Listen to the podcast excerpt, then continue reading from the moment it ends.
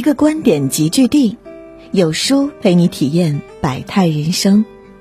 书友们好，很高兴能够在有书与你相遇，我是主播燕娇。有书君说，你有没有过这样的体验？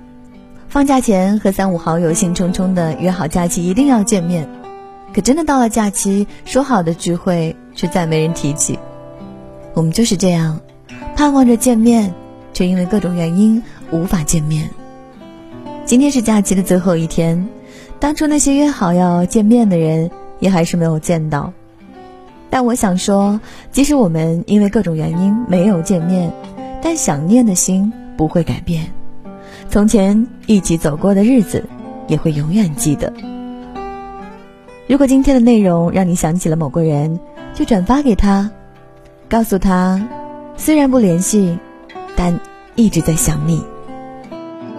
今天要和大家分享的文章是：不再联系，但依然想念。一起来听。那天看到一句话。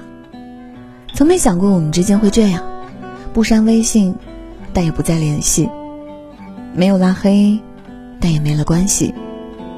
不是不关心，而是不知道以何种身份去关心；不是不在意，而是不知道以什么理由去叨扰。在你的通讯录里，是不是也有这样一个人？曾经以为不止这样，但是又只能这样，退一步舍不得。进一步没资格。室友木子刚和男友结束了他们那段为期四年的恋情。说实话，我觉得很可惜。但凡见证过他们相爱时候的样子，便很难相信而今这样惨淡的收场。想起去年他外派异地，木子眼泪都流干的样子，手机打到没电，微信发到手软。通讯录置顶的位置，除了对方，永远不会再有其他人。那时真的是事无巨细的分享，也随时随地的叨扰，仿佛时间和空间都阻止不了他们的甜蜜。印象最深的一次是去年中秋，木子阑尾炎，他连夜赶回来，心疼的不行。一个大男人坐在病床前，眼泪吧嗒吧嗒的流。我这个单身狗当时在旁边，简直被虐到想哭。然而不知道从什么时候起。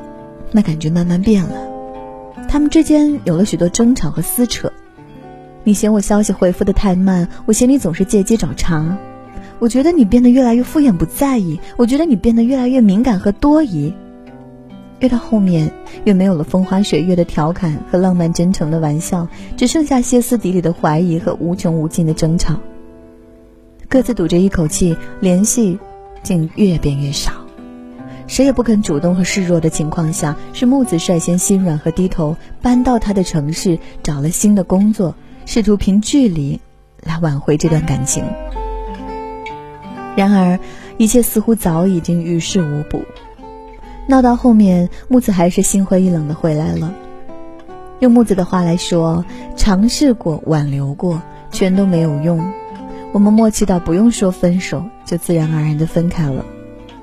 明明很多个日夜都还想念，明明还有着所有的联系方式，明明可以打电话可以发信息，却担心多说一句话都会是一种打扰。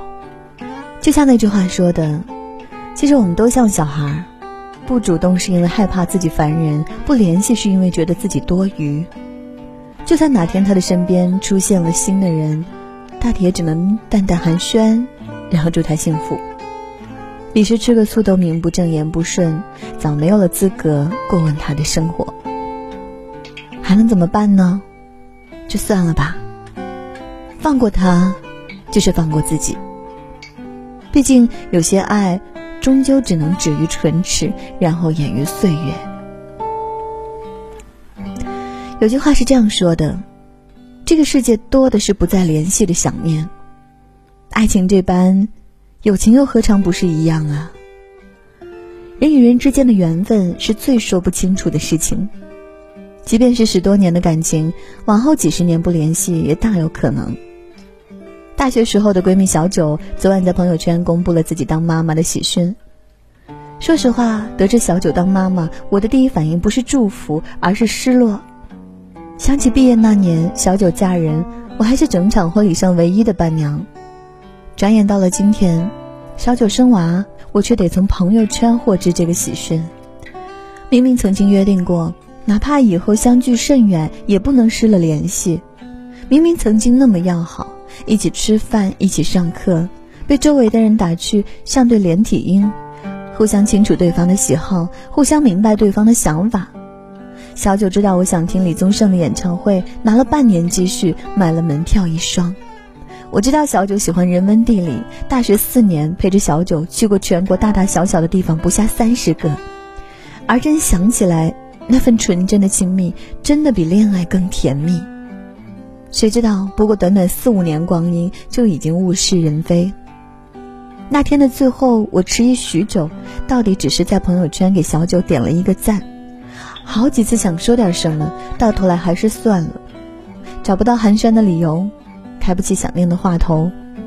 我想这样的经历，每个人都有过吧。曾经无话不说，现在无话可说。不删除，不拉黑，时常想起，却不再联系。小九至于我，就是这样一个人。想起小九以前总喜欢说：“我是个重感情的人，一旦认定谁是朋友，就会看得很重。”我何尝不是一样？曾天真的以为时间打不败我们，距离分割不了我们。然而发过去的消息无人理会，想见面的时候无可奈何。当这样的时刻越来越多，终于一起分享快乐的人不再是你，一起吐露难过的人也不再是你。你有了你新的朋友。我有了新的知己，你发在朋友圈里的动态我看不懂，我发在朋友圈里的动态你没兴趣，形同陌路似乎变成了一件无法阻扰的事，从耿耿于怀到渐渐看淡。老实说，还是会想起从前，但心里知道已经回不去了。就像那句话说的，过去的感情不掺假，往后的祝福也不会变，那就够了。无论见或不见。我都会依然想念，哪怕天各一方，我也会祝你幸福。想起黄磊和周迅，前两天非常喜欢的那档综艺《向往的生活》宣告落幕，没想到在靠近尾声的时刻，周迅来了。